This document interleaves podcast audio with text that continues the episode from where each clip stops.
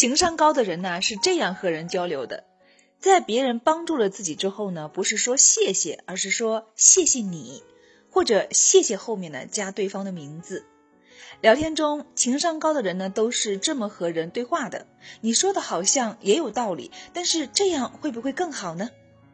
还有在聊天当中呢，情商高的人一般会说你觉得怎么样，而不是说不你这样不行，不你这样做错了，你应该怎样怎样。